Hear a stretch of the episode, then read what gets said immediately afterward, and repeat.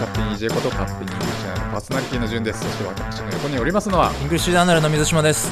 藤島さん、はい。今日はなんと、はいさらにその隣におとってもスペシャルなゲストがいらっしゃるということでなるほど。大物ゲストをちょっと今日お呼びしました。あのその方はこの English Journal 10月号にはい。関連して、なんとええ2つの記事に関わっているというそうなんです。ズブズブなの。一つはアッパレ Japaneseという。アッパレ Japanese はい。皆さんご存知のページと、あとはえっと Rap in English っていう英語でラップっていうコーナーを特別企画を今回作ったので、そこにも監修執筆ではい関わっていただいたその方のお名前は？ラッパーの MEISO さんです。イエーイ こんにちは。こんにちはよろしくお願いします。メソです。よろしくお願いしますありがとうございます MEISO。えっと、 MEISO さんに関して簡単にご紹介させていただきます。えー本名は高木クリスさんですかね。はい、えっと東京とハワイを中心に活動し、日本語と英語を操るインターナショナル MC、えー日本では b ボーイパーク2003の MC バトル覇者、外人21名相として知られる。あ、そうなんですね。知らなかったですか、あんまり知らない人も知らない人が多いと思いますけどね。知られてるんですかね。これちょっと b ボーイパークってどういうイベン b ト？ボーイパークってあれ何何年からやってるんですか？95、6年。97 8ぐらい8ぐらいからやってる、はい。はい、あもう日本の本当にラップの黎明期からやっている。黎明期そう言えるん。じゃないですかねそうですね。からやってる、まあ、ヒップホップイベント。はいはいはい。代々木公園とかで確かやってたってましたね。ねそうですよね。そうなの？毎年ー。なんかタイフェスみたいな感じで。今で言う。でそこでいきなり優勝してしまう MC バトルっていうはい。フリースタイルのバトルがありて、今はあの、まあ、フリースタイルダンジョンとかテレビで有ね。名ですけど、そんなものよりもっと前の十十何年前はいはい。フリースタイルで、まあ、勝敗を決めるっていうイベントがあって、そこの2003年の優勝者がメイソーさん。だいぶ前の話ですよ。15 5年前とかですよね。15えそれおいくつぐらいのその時あのこう名前が21名相ってなってるんですけど、はい。そのまんまで21なんですよ。なるほど。今になってあの覚えやすくていいなって。当時あんまり考えずにつけた名前だったんですけど。でさらにこの番組の文脈的に言うとですね、なんと、はい。先日、はい。国内最大の同時通訳大会であるうん。2019年同時通訳グランプリ社会人部門で優勝これまた優勝されたという。こっちの方が最近ですね。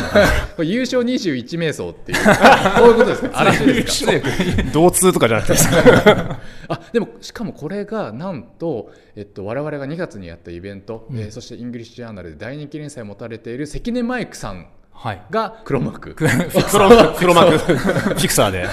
務めているあのかの有名なあのイベントですよね。かの有名なもう知る人ぞ知る。天下一武道会という噂の同時通訳の、ええ。そこで優勝されたと。はいありがたいことに。おめでとうございおめでとうございます。はい、えーということで通訳者翻訳者として CG アニメ映像制作分野を中心に活動されていて、えー音楽面では4枚のアルバムに続く5作目のアルバム「ロクロを」えーまさしフルプロデュースで2017年1月にリリースされて、まあ、あの両面において、えー大変ご活躍ということで DJ10 月号ではそんな瞑想さんにご協力いただいて2つの企画が記事があるのと同時になんと、はい。えーこの「Rap in English」という記事では、はい。 MEISO さんのなんとオリジナル verse がはい。収録されていて聞けると。ます。えこれはどういうことなんですか？ー、これはどういうことなんですか？出し惜しみ。いやなんかそうですね。英語のラップを、えーイングリッシュジャーナル用に書かせていただきましマジてですか？すごい録音したのがあるあるんですよ。なんだって、すごいことですこれは。そうそういうのついてくるみたいですよ。こ れあれですか水島さんがすごいしつこくそう 粘ったんじゃないですか、まあまあねそういうとこあります。いやいや。そもそもあのアッパレジャパニーズで、はい。高木さんメイソさんに、はい。あのお話聞こうと、はい。でその時にちょっとついでにこうじゃバーってついてって、はいはい。えー、とこのラップイングリッシュの企画も ちょっと一緒にどうですかねっつって言ってで最初はヒップホップの、まあ、歴史とかあとまあ韻の踏み方とか、そういうところを解説いただければ、まあ、英語学習にもつながるかなというところもあってっていうのはその中でも書いてるんですけどメイソさんがおっしゃってるんですけどその韻を踏む文化っていうのが、はい。あっちのそのナーサリーライムそうですね。そもそもネイティブの子供たちが言葉を学ぶときにもう常に韻踏んでるはいはいはい。ものもあって、踏みまくり。踏みまくり。見まくりです。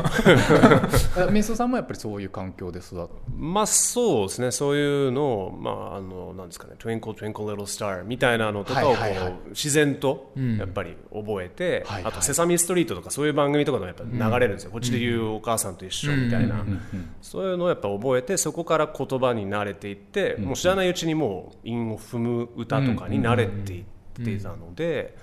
まあ、そういうなんか土台があった上で、はいはい。ラップでも韻を踏んでるみたいな話をちょっと書かせていただいていてそのつながりからそうですね。なんかちょっと。それであの僕の特有のあの可能ならなんですけど。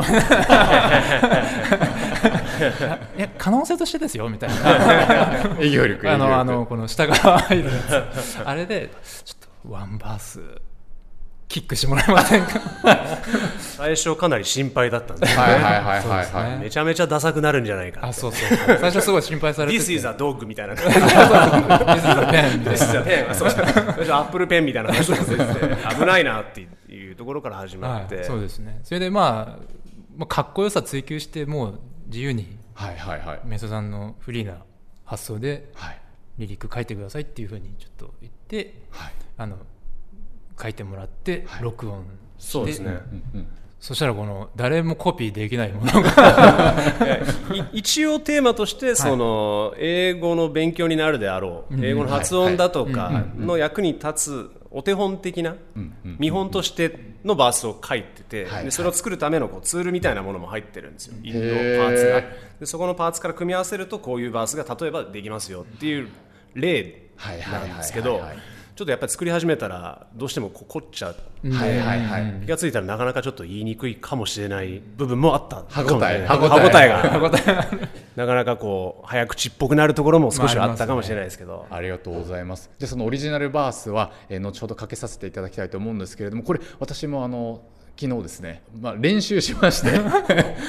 聞くのみならず練習しましてやっぱりすっごい難しくてでもその難しさを分解していくとやっぱりそう英語の音の複雑さだったりでもそういうものに本当に端的に触れるすごいいい機会になりました。歌詞もあのかなりお上品でやっぱりイングリッシュジャーナル風というか。そうです。ねちょっとあのギャングな要素を抑えめに。あのいくつかあの水島さんにこれはなしでみたいな。そんなこと厳しい NG レギュレーションワードいくつかあの NG ワードで弾かれたなんでこれちょっとあの P が入ったバージョンみたいな。っていうことになりますかね。そうですね。P はでも実際入ってないですから、はい。大大丈夫。入ってない。でしょ練習にならない。なるということであのなのであの記事拝見してもう内容の素晴らしさはもとより今回は水島さんのとりあえず熱量を非常に感じるっていう。そうですね。ちょっと。完全に趣味でしょあなたっていう。いやまあそうなんですけど、はい。まあ、趣味でもありますし、まあ、あまあ裾野が広がれば ヒップホップの裾野も広がればいいしって僕誰なんだって話なんですよ。フィクサーフィクサー。で、まあ、英語学習の裾野も電動車ですね。いる。電動車。イル電動車。電動車イルです。あのというその裾野広げ活動の一環として、はい。といったところであの10月号本当に皆さんあの楽しみにしてあの読んでいただきたいんですけれどもあともう一点これはねあのこの番組的にやっぱり言及しておかなければならないのが題して僕たちとメイソさんのコインシデンスそうですね。えっと、えー、メイソさん、この10月号に出ていただいてますけど、その前からこう脈々と、はい。この勝手に EGA 文脈に、はいはいこうちらほらと登場してきていると。なんだって、うん、ここがね、コインシデンス。はいはいはいはい。そしてセレンディピティ的な 難しくないですね ものがあると。それちょっと一から紐解いていきたいとはい思います。けど、お願いします。そもそもですね、あの、一番最初の接触はい。が、えー2月に僕たちがやった関根マイクさんとのイベント下北沢 B&B でやった、今夜明かされる同時通訳者の生態。そこに、えっと、メイソさんがお客さんとしていらしていたそうですね。そういうこと本当に一ファンとして。一ファンとして。参加させていただいて。でそれはあれですよね。勝手に EJ だったりイングリッシュジャーナルのファンではなくなく。関根マイクさんのファン。としてがまああのこれからは勝手にいじるのやろうかなといただきました。優しい。優しいんですよメイソさん、はいはいそうそう。それでそこでいらしていただいたっていうのがまず一つの偶然で。でその時にその時に水島さんがもうメイソさんの存在に気づいてめちゃめちゃその時からもはしゃいでたことを僕は知ってます。おメイソさん来てるメイソさん来てるって言って、うんうんうん。あのツイッターでお礼言ってましたよねあそうそう思わずリップしちゃいました。でそこからもう営業しましたよね。あそうですね。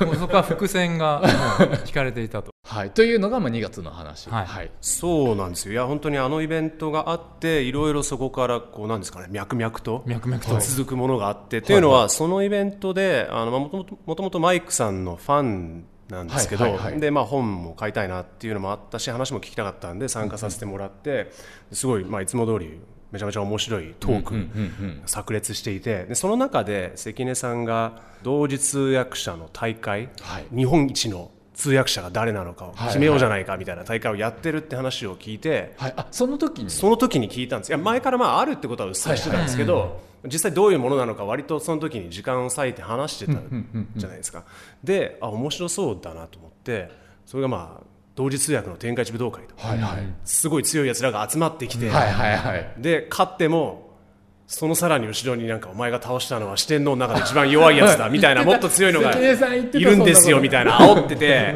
えってどんな強いやつがいるのか見たいなって純粋に思って。であのその後本当にそのトークのイベントでですよねえー同時通訳者の生態イベントではい。関根さんのところに本 本を買って、はい。買いましたよマイクさんサインしてくださいっていう話をした時にあの大会ちょっと出てみたいですね話をなるほど。してででマイクさんじゃあ出たらいいじゃんって。はい。やってみたらいいんじゃないみたいなふうに言われて あじゃあ出ますっていうのでもうその場で決めたんですよ、はいはいはい、あそうなんですね。そしてそこからの？そこからつながっってまあ出て優勝。今今ここにいるわけですよね。まあ優勝もさせてもらいましたけど。でもそれはねあのイベントが何らかの相互の影響というかを、こんなまあ我々が言うのもありますけど、そこからこういろいろとドミノ倒しになって はいはい。今日ここにおかげさまでいますというそれ感じです。こんなにありがたいことはないじゃないですこれはかやっててよかった。本当にありがとうございます、いや嬉しいですねそれは。でそれだけじゃないんですよね？コインシデンス。コインシデンスそれだけじゃない。まだあるんですかまだあります、まだあるんですよ。であちなみにそのさっきの同時通訳者の生態、はい。えーポッドキャスト遡っていただけるとはい。聞けるので、あそうですね。そうですね。うん、な何張ってな顔してんですか？あの僕も聞かせてもらいました。ポッドキャストで、はい。でまあそれあのご興味ある方は聞いていただいて、はい。でさらに今年の？な7月？あ6月？6月末ですかね。確か。6月末6月末だったかと。に、あのこれも配信済みのものなんですけど、THU ギャザリング東京 THU ああのーあれですよ。串揚げが壁に刺さってることで おなじみので こんなおしゃれなことある？絶対バカにしてますよ。ね っていうっていうのをあのこの放送でもあの言ったんですけど。あのあレポートさせていただきまして。あその時にになんと？とたまたま会場にいる方にインタビューを取ってたらあれ？みそさんじゃねえまたままた。たいまたいた。そうでしたね。びっくりしました私たちアマゾンの奥地に入って高木さん捕獲し、捕まって、はい。捕まって。だからこれ実は2度目のインタビュー二度目の登場なんまあそうですね。そうそうあの時のインタビューでももう10秒ぐらいのすんごい短い英語でいただいたえーなんか一言言っでてましたね。あの時に瞑想さんはお仕事されてたんですそうですね。あれもだから通訳のちょうどまあこれから通訳まさにやるぞっていう直前だったそうですね瞬間ですね。仕事直前。で、えーあの時にあの場にいらしていたのが？ピーター・ラムジーさん。おしゃれな串揚げが刺さってるところで。上げフロアから。そうプレゼンテーションの時にそこから移動してなんかもうすごいだだっ広い空間。体育館みたいな、ん。体育館みたいなところで、ピーター・ラムジ先生が登場して確かに横に瞑想さんいた。いやあれだからラムジーさんの横に座って通訳やってる時に割とお二人がはいはい最前列あたりに体育座りみたいに座ってたじゃないですか で表情も見えるんですよねよく、ああこれ響いてんのかな？どうどうちゃんとわか伝わる言い方できてるかなとかこうちょっと表情確認しながら やる場面もあったんででもあんまりそれやりすぎるとちょっとこう気が散るなと思って 途中からもうあえて見ないようにして。この会場を見る余裕。よく見えるんですよ。はい。会場側を向いて座ってたんで。あー確かに確かに確かに。普通なんかあの関根さんの話とか関根さんの本読むとなんかブースがあってブースでなんか交代しながらやるみたいな感じでしたけどブース丸裸でしたよねむしろブースがあの段に乗ってるみたいな。ブースがないみたいな。あれはあの会場の方のなんていうんですかね。意向ではいはいはい。見えるところにいてほしいみたいな。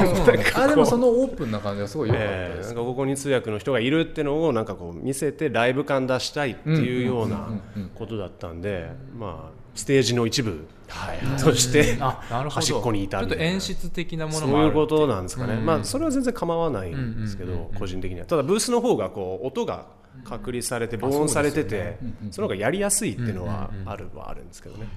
であのプロフィール拝見して今アニメ制作の会社で同通とされているというところそうですねプロフィールもあって、だから、まあ、そこはやっぱりつながりというか今回「スパイダーバース」もアニメ作品ですしそういったところでのオファーだったんですか、まあ、アニメ関係のアニメ、まあ、日本のアニメ制作、はいはいはいはい。CG アニメ制作スタジオで通訳を普段してるのでそのつながりでいただけた仕事ですね。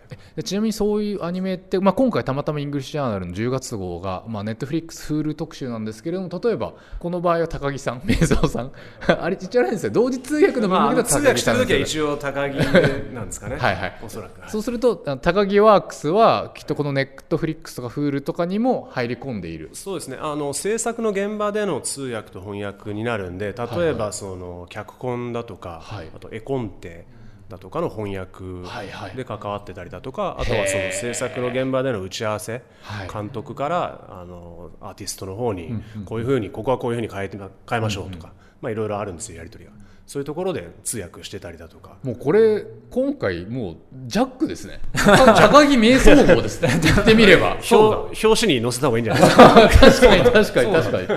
瞑想さん表紙にすればよかった。いやでも。いえいえとんでもない。ネットフリックスを踏み台にしてる感じ。いやいや怒られますよ。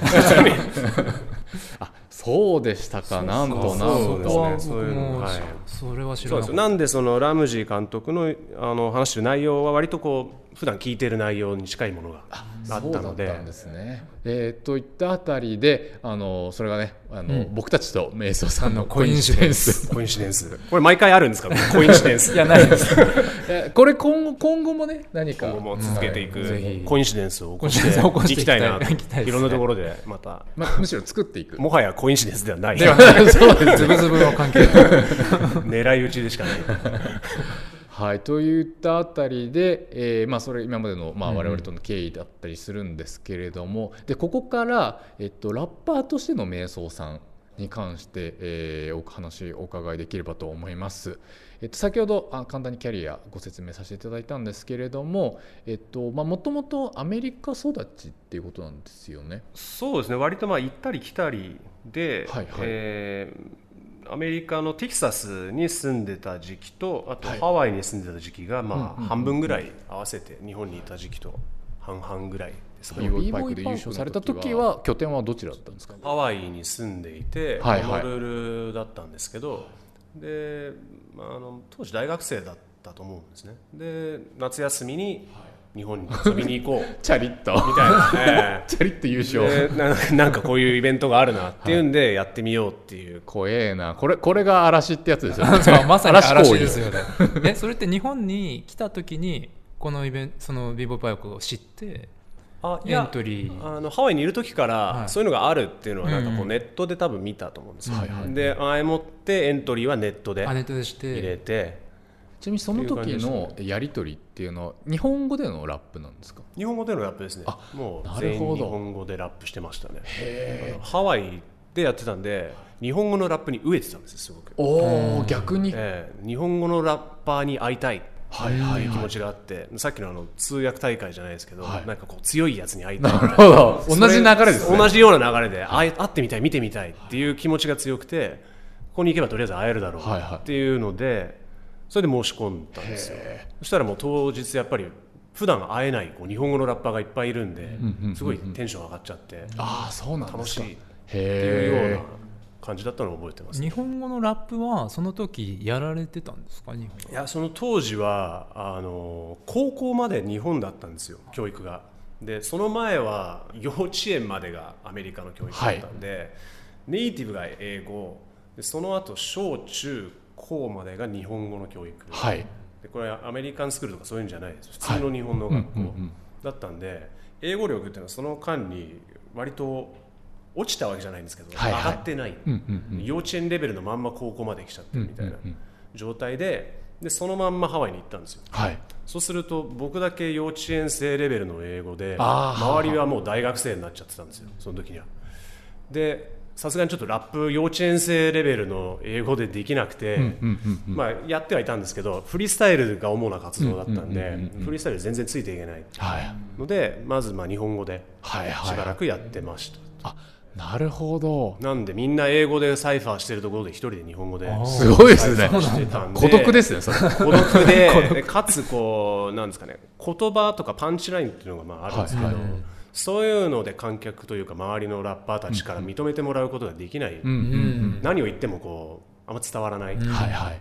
のでどうにかこう音でというか、はいはい。フローの独特さとかでこうおなんかわかんないけどかっこいいんじゃないかって思わせなきゃいけないっていうのが自分のハードルにずっとなってた。のがもしかすると日本で活動してるラッパーとちょっと自分の違うところだったのかもしれない。今でははいはいあでもそのフローのかっこよさって合ってるか分かんないですけどフランス語なんかすごい喋ってる人がいたらなんかかっけえみたいなそういうやつに近いんですか？あフランス語のこう音の響きいいよなこの音は英語の音にはなけどなんかすごい気持ちいいみたいな。そうで当時日本のラッパーは割と、まあ、今もそうかもしれないですけど英語に聞こえるようなラップをする人多かったあ逆に寄せてっちゃう、はい。そうそうどうやったらこう英語っぽく聞こえるかみたいな、とか英語をちょっとだけなんか英語の単語を挟むだけ入れて、はいはいはい。でも本当は別に英語でラップできてないみたいな。のも多かったんで。でもそのアプローチでは絶対認められないとはいはい。思ってたんで、逆に日本語らしさはい。を追求して、日本語らしいラップをやらないとここでは通用しない。っはいはいはい。て思って、まあ、自分なりにいろいろ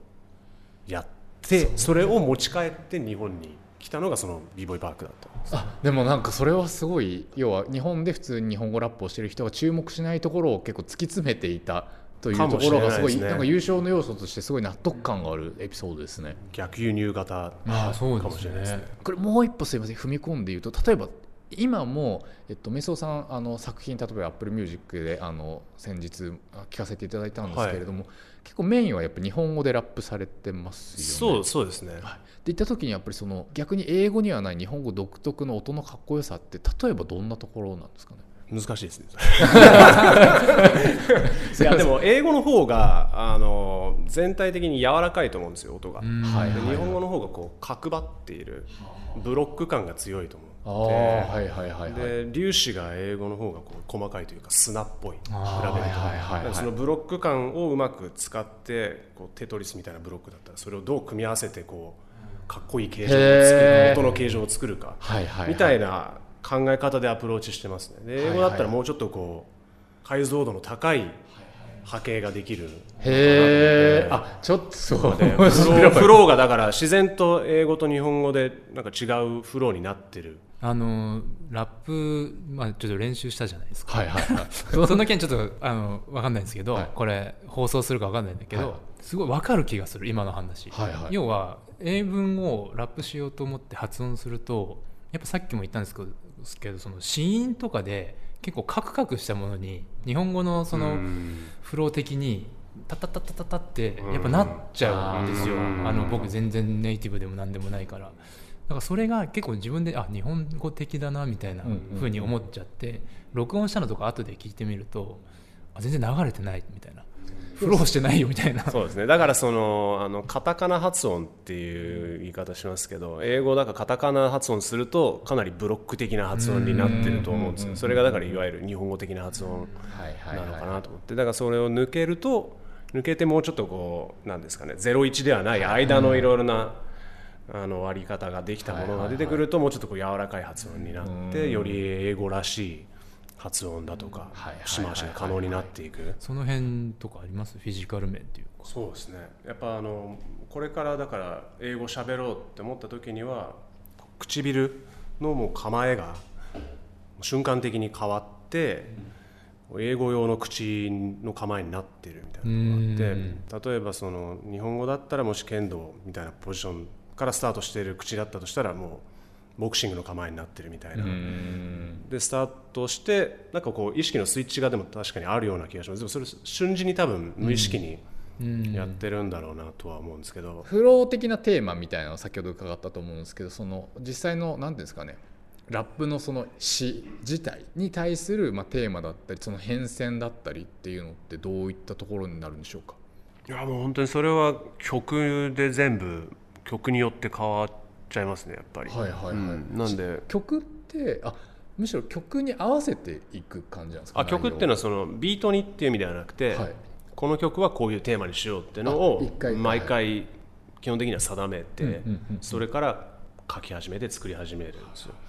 なんでその構想がまずないと、よくありがちなはい「俺かっけえ」みたいな。あ「俺がすげえ」みたいな「俺たちナンバーワンイエーイ」みたいなのになってしまってそれはもう自分の中でそんなに興味ないと。いうかあまあいいんですけどそれはオーソドックスなものとしてでもまあそれ以外のものをやろうとするんであれば先にテーマを決めてはいはい。どういう構成にするかみたいなことはざっくり考えはいはてやりますかね。例えばでもその中でもいくつかまあ通底してるっていうかいつもこれ書いちゃうんだよねとかやっぱりこういうところを深掘っていきたいというか、まあ、言語化ですよね。あえて言葉にして結晶化する。よくはそのメソさんがそう触れるようなテーマだったりっていうのはどういったところこれなんですか？はあの一貫してるテーマが実はあって、はい。あの僕の作品を聞いていただいてたら分かるというか感じる部分もあると思うし、他のラッパーもきっとそうだと思うんですけど、はいはい。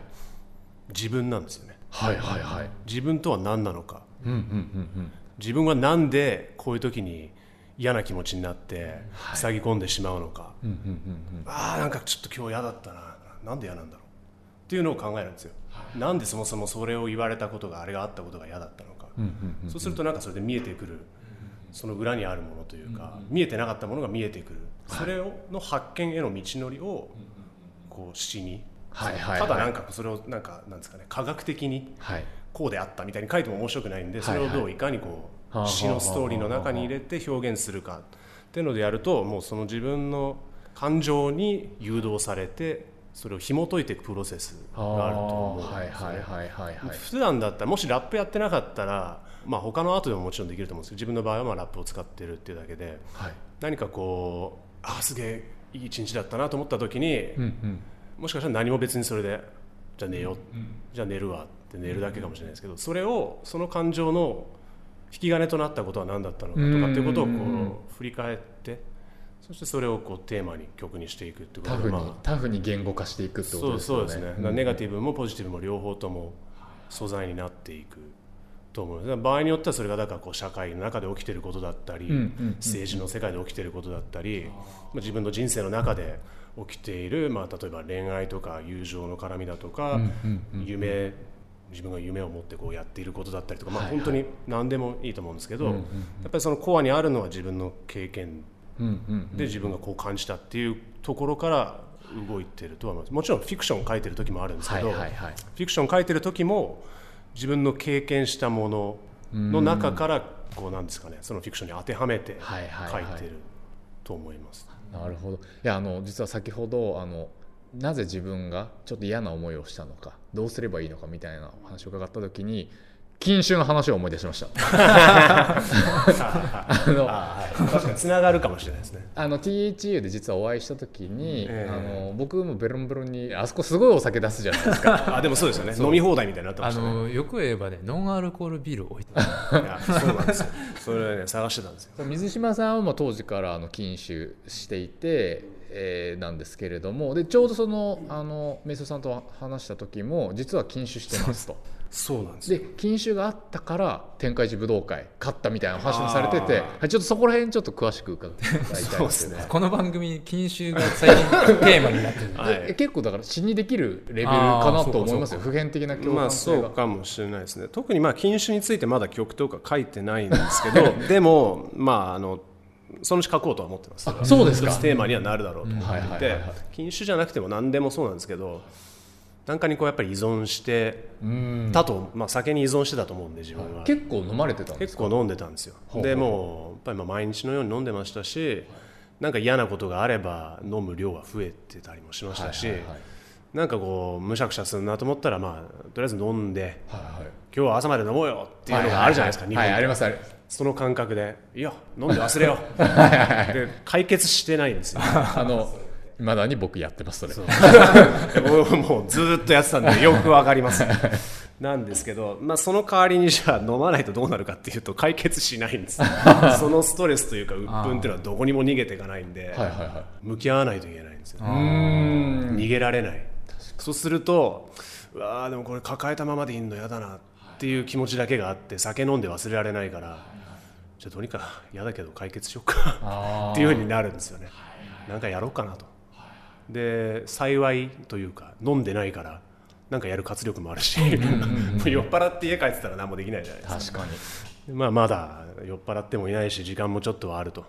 なんかやろうっていうところでその前の自分だったらもう酔っ払って寝てるなりどっかでのだれてるなりしてたところを、あの生産的なことに時間を当てられたっていうのもあってあの同時通訳のじゃあ飲んでない分その時間を同時通訳のじゃあ練習に当てようみたいなのは一つテーマにしてたんですよ。それいつ頃からじゃあ緊縮されたん練です習は去年の12月から。あなるほど。あれ水島さんと同じぐらい？いや僕は今年4月。今年度ぐらいか、うん。ああでも34か月差ぐらいってことですよね、僕4か月目ぐらいはいはいはい。あでそれでじゃあ今えっ、と8か月です1かヶ月ちょうどぐらいですかね。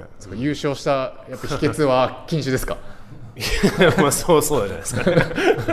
禁酒万能説ではない。そういうことではないでそうではない。でもまああの飲んでな飲んでたら、はい。そこまで多分真面目に練習もしなかったし、取り組まなかったし、なんかなんかしらこう飲んでた時の自分はこう言い訳してしまううんところがあったんで、まあ今日飲んじゃったしいっかとか、うんうん。あとなんかやる前に飲んじゃってて、まあ飲んでたから失敗してもしょうがないよな。はいはいはい。みたいな自分の言い訳をあらかじめ作っておくみたいな。あるあるあるある。あるよ。あるある。なんか特にこう大事なところとかで、まあ、ちょっと12杯飲んでから行けば。うわーあるある でなんか失敗しした場合に、まあ、飲んでたからしょうがないか。っていうセット 生きててさジュンさんひ瀕死の状態なんで があったんですよ。あはいったんで確実に、うん、でそれを取り除いたことで、まあ、あの逃げ道を自分の退路を断ったというかはい排水の陣的なのに立ってやったのは、まあ、少しは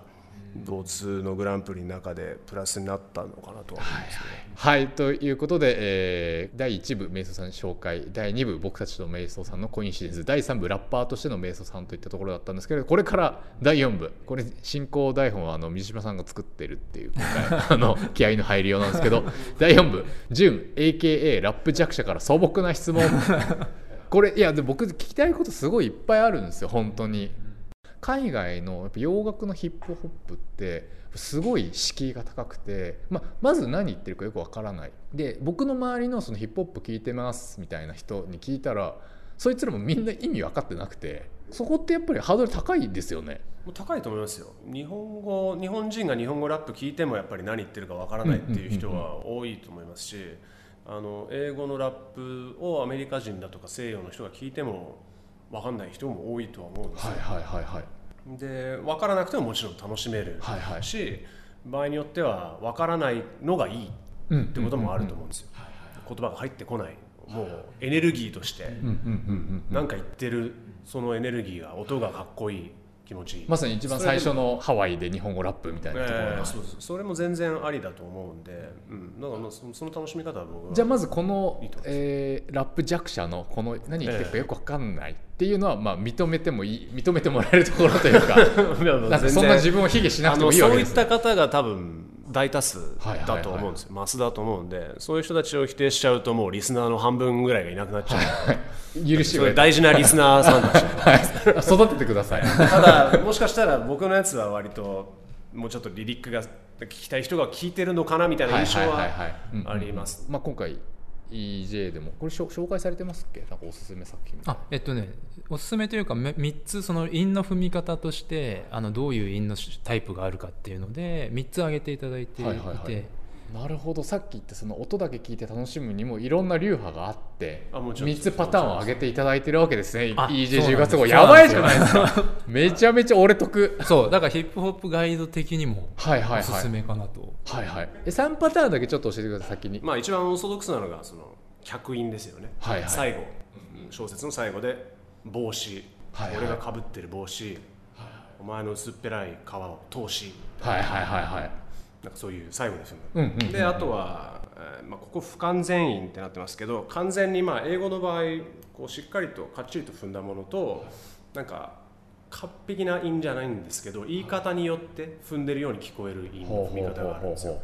それもうちょっとアブストラクトなあのライムの仕方で、例えばエミネムだとかがそれをよくやるんですけど割と無理やり言い方を合わせたりとかこう字面で見たら韻踏んでないように見えるけど曲で聞くと踏んでるように見えるみたいな。へそれは割とテクニカルなライムの仕方でうまいとされるラッパーがよくやるんです。そうすることでバリエーションが。あのエミネムはオレンジ。ああオレンジは絶対韻踏めないみたいな説があり。どういうことですか？どういうことですか？いやなんか。なんかありましたね。オレンジはなんか英語で言われてることなんですけどオレンジを韻で踏むことはできない。オレンジっていう。それはいろんな説があるんですけどでもエミネムは無理やり。ポーリッジとかへかそういうのでこう言い方でざっくりと寄せて踏むみたいなのをやってそれが不完全韻に近い、完全の例オレンジで食うオレンジみたいなそういう。日本語だったら踏めるんですけど。日本語は踏みやすいんですすいません。母音がしっかりしてる。いやいやいいですよ。俺。あよかったよかった。いいいいじゃないですか。あよかったよかった。ああともう一つは？あと最後が頭音党員。はい頭音はまあその客音の逆で頭の音なんで小説の始まりの出どころのところもしくは言葉の頭これ本当に文章でこう書いたんですけど単語で徹底的に畳みかける天才的テクニック。はいはいはいはいはい。てててて別あーはいはいいはいはいはい。最後で踏むんじゃなくて頭の音があはいはい。ねこれこの記事を拝見してすごいあの隣の客はとかもあーそうそうそうそうことわざとかも意外とそういうそうですよね。のがキーになって残っているというか、えーあの誘拐感？早口言葉みたいなのとかあとあれですよね。寅さんのあのなんですか工場ですかね売り工場。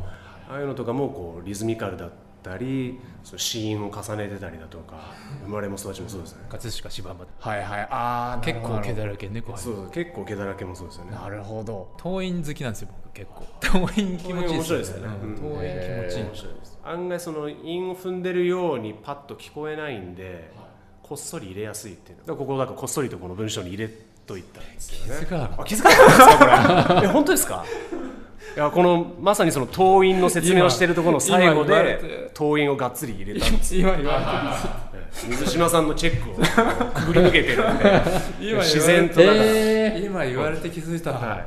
そうだったのか。連なる単語で徹底的に畳みかける天才的テクニック。うわー 今言わこれてれでも普通に書いてあったらちょっと不自然じゃないですかでも。鳥肌が立ちましたよ。あのユージュアルサスペクト的な 最後に全部つながったよみたいな。カイザーソカイザーソズ45ページの右上の方に書いてます、ね、ここに要は普通に解説を書いている解説文自体が党員で書いているという。なんて凝ってるんだ。なんて凝った。それを水島さんが気づいてなかった。見抜け ちょっとここはあのラッパーとして遊び心を入れ入れてみたくなったところでした。さすがっす。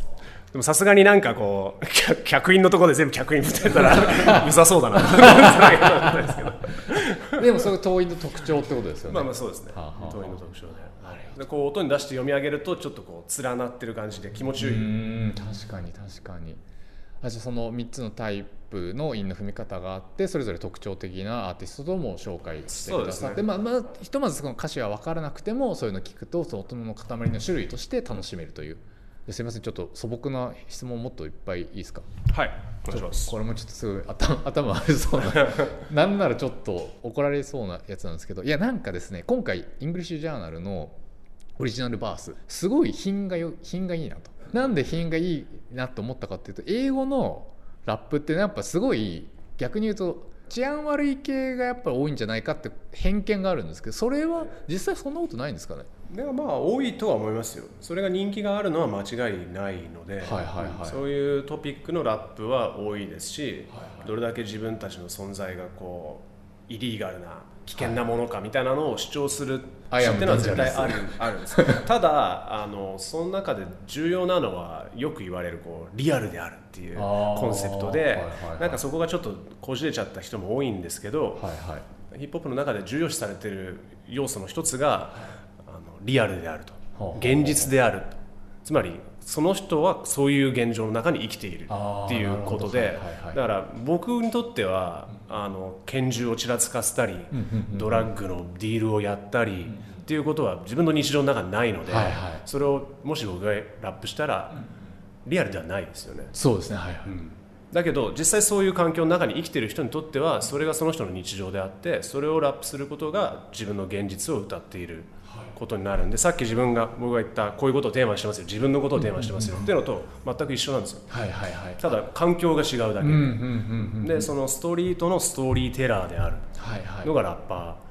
ストリート自分の環境自分の街のはいはいはい。レポートをするのがラッパーなので。っていう観点で言うと本当にそういう状況の中に生きてる人がそれについてラップしている分には僕は何も間違ってないと思っていてむしろそれはすごい環境であることを音に乗せて伝えてそれがかっこよかったらもうそれ聞きたいですよ。うんうんハードコアだったとしても。はいはいはい。あだからこそこれまた僕ちょっと許された感じがあるんですけど僕が僕のリアルじゃないこ歌詞を見てええ。ちょっとよくわからんって思うのもまた当然というか、うん、まあそうでしょうね。そのあの自分にとっては遠い世界のことっていうことでこうあまり感情移入できない内容っていうこともあると思いますしでも逆に自分のその知らない世界について知るきっかけにもなるはいと思うんですよ。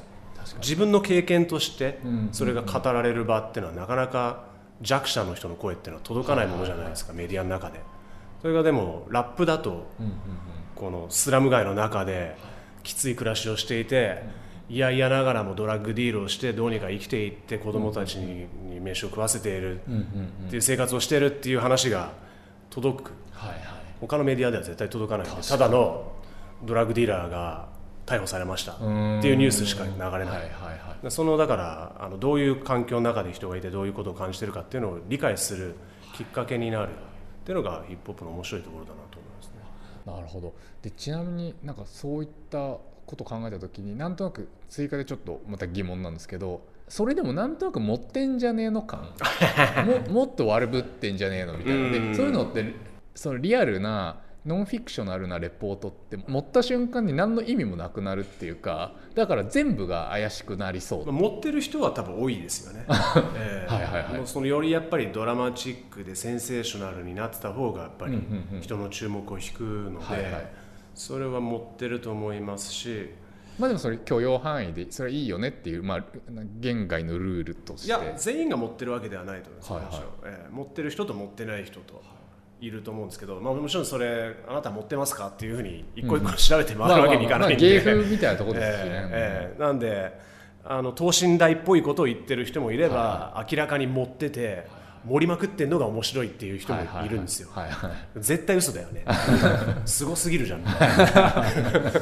そういうエンターテインメントもあると思うんですよ。それをまあ考えながら聞くっていうのも聞き方だと思うんでもちろんそのし最終的には詩なので全てが全部リアルだというふうには思わない方がいいとは思います。よなるほど、まあ、リアルっていうその、まあ、根底にはありながらも、まあ、いろんな振れ幅あるよねっていうことなんですね。クリエイティブな作詞ではあるので、はい、あじゃああとすみません。最後にお伺いしてもいいですか？あ最後ですね。あ最後っていうかあの僕からの。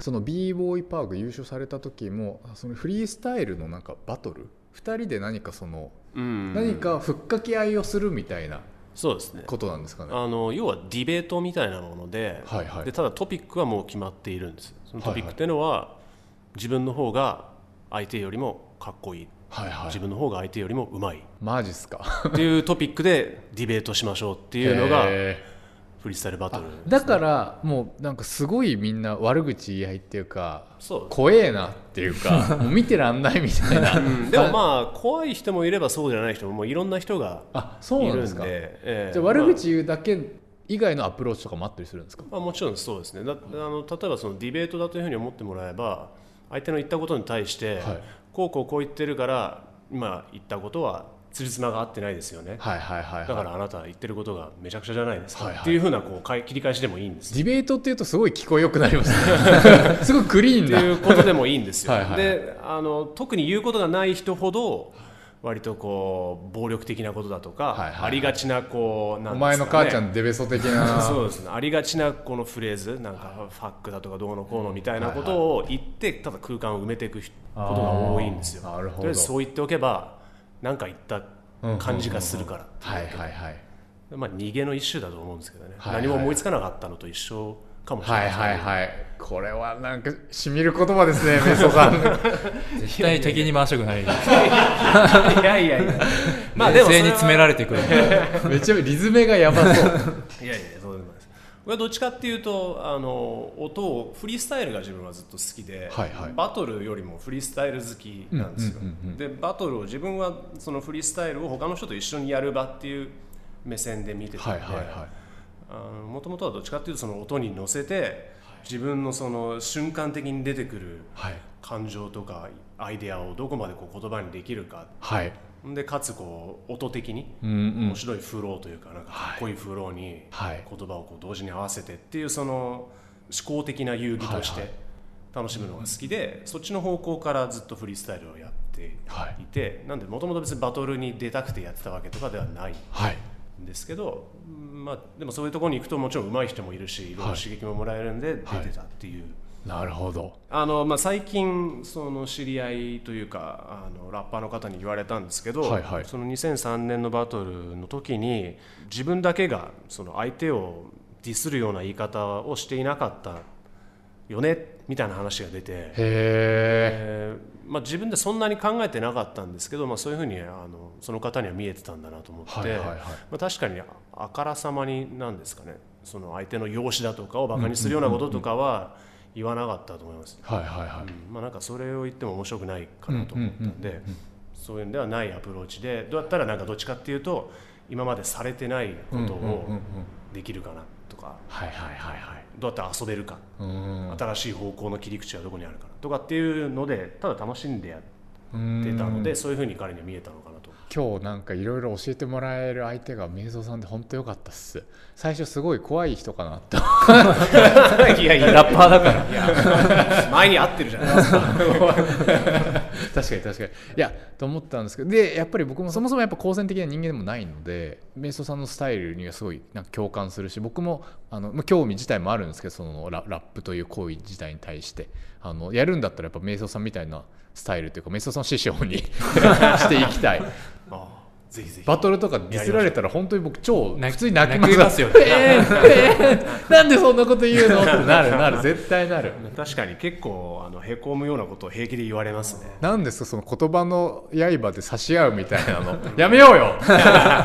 でもあれですよね。コンペティションとしてその自分がいいかにあなたよりすごいかっていう時にその罵り合いももちろんそうなんだけどいかにうまいこと言うかみたいな、うん。っていうのがやっぱり結構審査審査査基準として結構あるじゃないですか、だからそこかんだけ突き詰めると結構な知的遊戯そうです。あのあれと似てると思うんですよ。あの焦点ではいはいはいはい。ボケながらこううん。他の師匠とかの悪口をいじり合いしてはいはいはいはいあれと似てると思うんですよだからディベートのテーマがお前より俺がイケてるとかじゃなくてじゃなければすごいね。地球温暖化について。そうそう。じゃあラップバトル。エシカルについてこんなこと言ってうん。水島タピオカ飲んでプラせてんじゃねえかよみたいな。そういうことでしょ。ちゃんと渋谷にはポイ捨てでしないようなあの捨てる場所があるから大丈夫。大丈夫だよ みたいなやつ。そうそうそう。ちゃんとアンサーできてます、でもあの一つなんかその誤解してほしくないのはあのバトルしてるからっ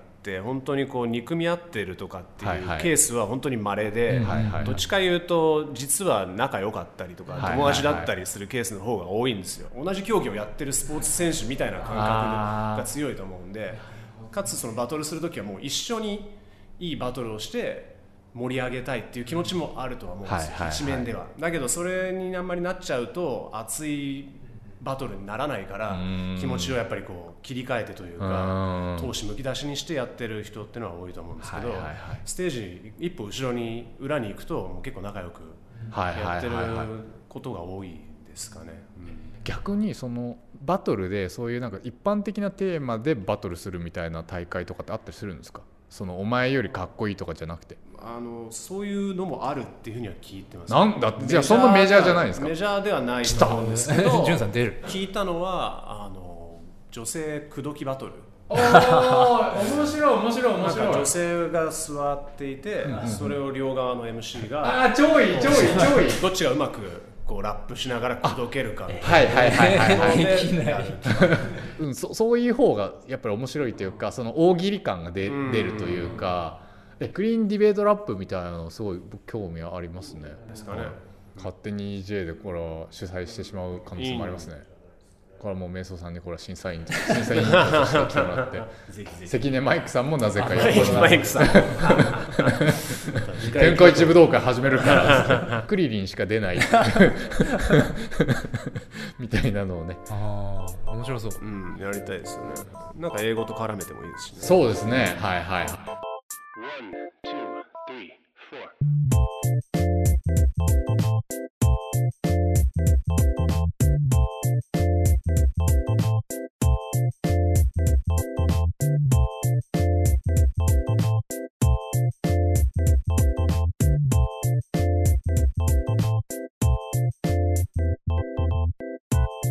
はいということで、えーそれでは最後第5部これ水島さんがこれなんて書いてるんですかこれラップをしてみたいんですが。てんてんてんてんラップをしてみたいんですが点点点えー、EG10 月号掲載のバースをやってみながら英語を勉強してみようということで。うまくできいなくてもいいからやってみますかね、はい、これ昨日私水島さんと、まあ、今日の内容に関して打ちあ打ち合わせというか、まあ、ずっとチャットをしてて「ラップやりますか?」って。あじゃあ僕よく分かんなかったんで難易度とかよく分かんなかったんであやりましょうって答えたら「分かりました。本当にやるんですか?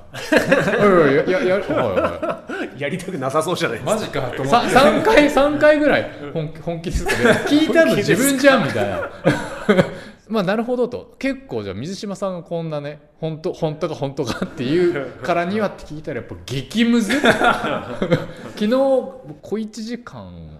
やってそそんなに練習小1されてる。時間で4小節いかなかったですからねめちゃむずただただ学ぶことがやっぱりすごい多くて、あのそう要は英語って一定のリズムであの強制を言いながら進んでいくと。そして読まないところが弱形になってなくなるみたいな話よくあるじゃないですか。もうそれのでも最たるものですよね。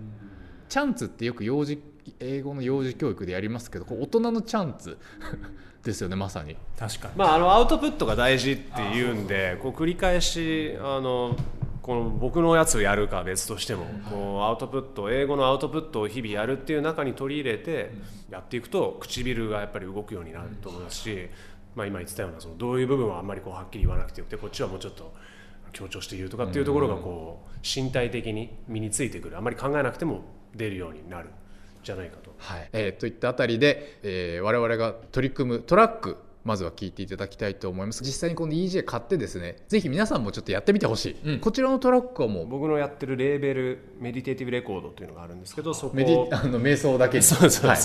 瞑想だけにメディテーティブ瞑想的レコードってことでやってるんですけどそこの、えー、とあビートメーカーアーティストのムゾノのビートです、OK それではお聴きください、えービートはムゾノで Lyrical Exercise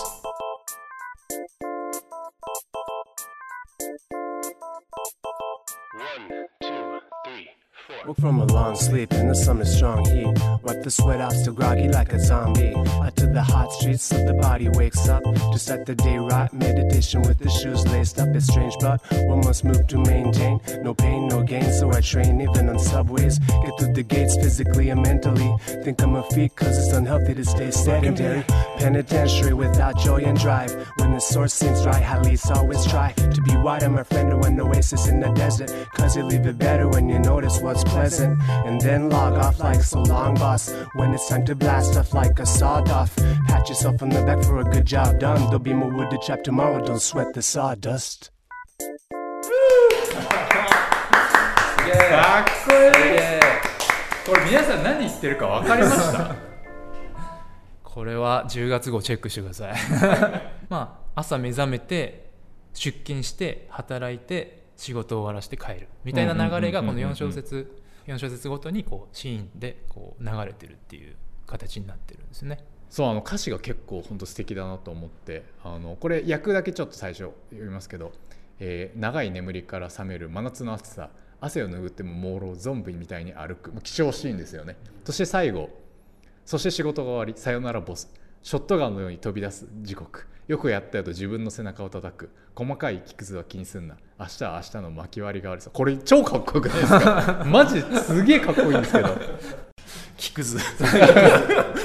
おがくず。じゃない。話が出てましたけど。そうだね。しかもこれカラオケトラックがついてるということで。ねそうですねなんですよ。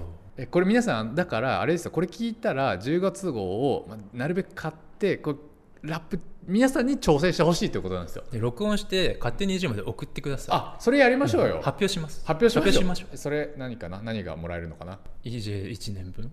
あうわいやうわうわ。本当に本当に本当なの？本当にどうしよ1年ちょっと分ぐら後で考いいいんじゃないえさせて後で考えさ何かしらあせて。げたい何かしらあげる1年分ぐらいでいいんじゃないそうですねですか、はい。1年分すごいですね。え優秀1万5000円相当ぐらいでな。確かにね。でじゃあこれ師匠ちょどうしたらいいですか？どどこから手をつければいいですか？でから？僕らもちょっとやってみようと。もう最初からやっぱりやってもらうのがいい。ままずはあのまずねでもこのテンポそうなんですよね。普通に無無理だしあで僕があの一回そのさっき言ったリンキングというか、うんここの音が消える消えてるここの音は残ってるみたいなところちょっと教えてほしいんですよね、まあ発音が悪いのはもうこの際いいとして。テンポだからゆっくりめにして一回こうだいぶゆっくりめでいって言えるようになってからビートに乗せたらいいんじゃないですかね。これやっぱやだやだやだ。恥ずかしいじゃんこれ。音ないの？ほんとちょっと無理無理。結構。To start the day right? Meditation with the shoes raised up. But そう。ここがここのね一通ねもう読まないことそうそうそう。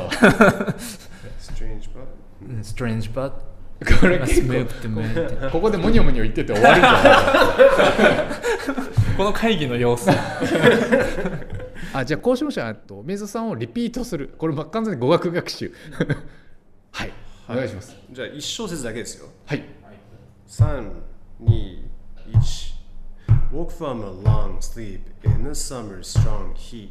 Walk from a long sleep in the summer strong heat Wipe the sweat off, still groggy like a zombie wipe the sweat off stay groggy like a zombie Out to the hot streets so the body wakes up out to the hot streets so the body wakes up Start the day right, meditation with the shoes laced up to start the day right meditation with the shoes raised up ああこういうこういうこういう感じことこういうこ こういうことですか？こういうことですね。まあでも一応言えた。言えた一応言ってるんですか？言えてる。とえっと出勤出勤まで行きました。出勤まで行きまもっと手厳しい。どこど敵死因がまああの弱い。そもそも人相が悪い。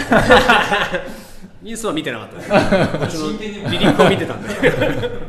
でこれもし言うのが英語で言うのが難しかったら一つできるのは今のもやってましたけど To start the day right meditation with the shoes laced up をこうまずててててててててててててててって言ってこうフロー音で一回であこのリズムで言うんだっていうのをまず一回分かってからそれを言葉に置き換えていくとはめやすいっていうのがあると思いますなるほど、うん、なんであのちょっとここのリズム分かりにくいなみたいなところがある場合はあの見本のラップを聞いてもらってそれをまず「てってってってってってってって」でもいいんで、はいはいはいなんかそういう音で置き換えてその音でまず言えるようになってから英語に置き換えるっていうふうにステップすると言いやすくなるかもしれないですね。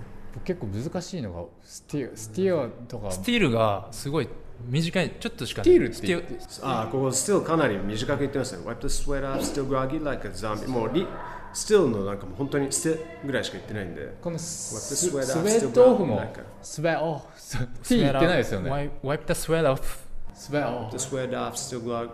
Wipe the sweat off, still groggy like a zombie. Wipe the sweat off. Wipe the sweat off. wipe the sweat Wipe the off sweat off. Wipe the sweat off, still groggy like a zombie. こかっこいいですよね汗拭っても朦朧ゾンビみたいなフラフラしてるみたいな意味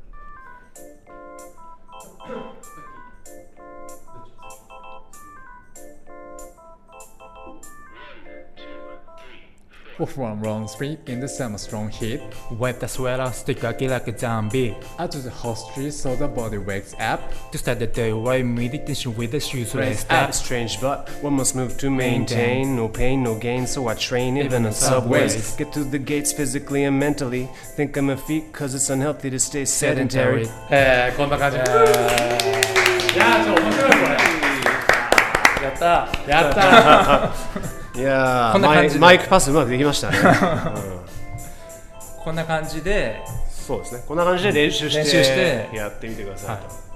ありがとうございますかつオリジナルバースを送ってそうです。相当それがハードル高いっていう。はいということで瞑想さんあの長時間にわたってインタビューさせていただきまして本当にありがとうございました。ちなみに最後の最後ちょっと勝手に J リスナーにおすすめの曲英語学習にこれいいんじゃないかみたいなトラックがあれば教えていただけますでしょうか？かっこいいとかとは全く別ですよ。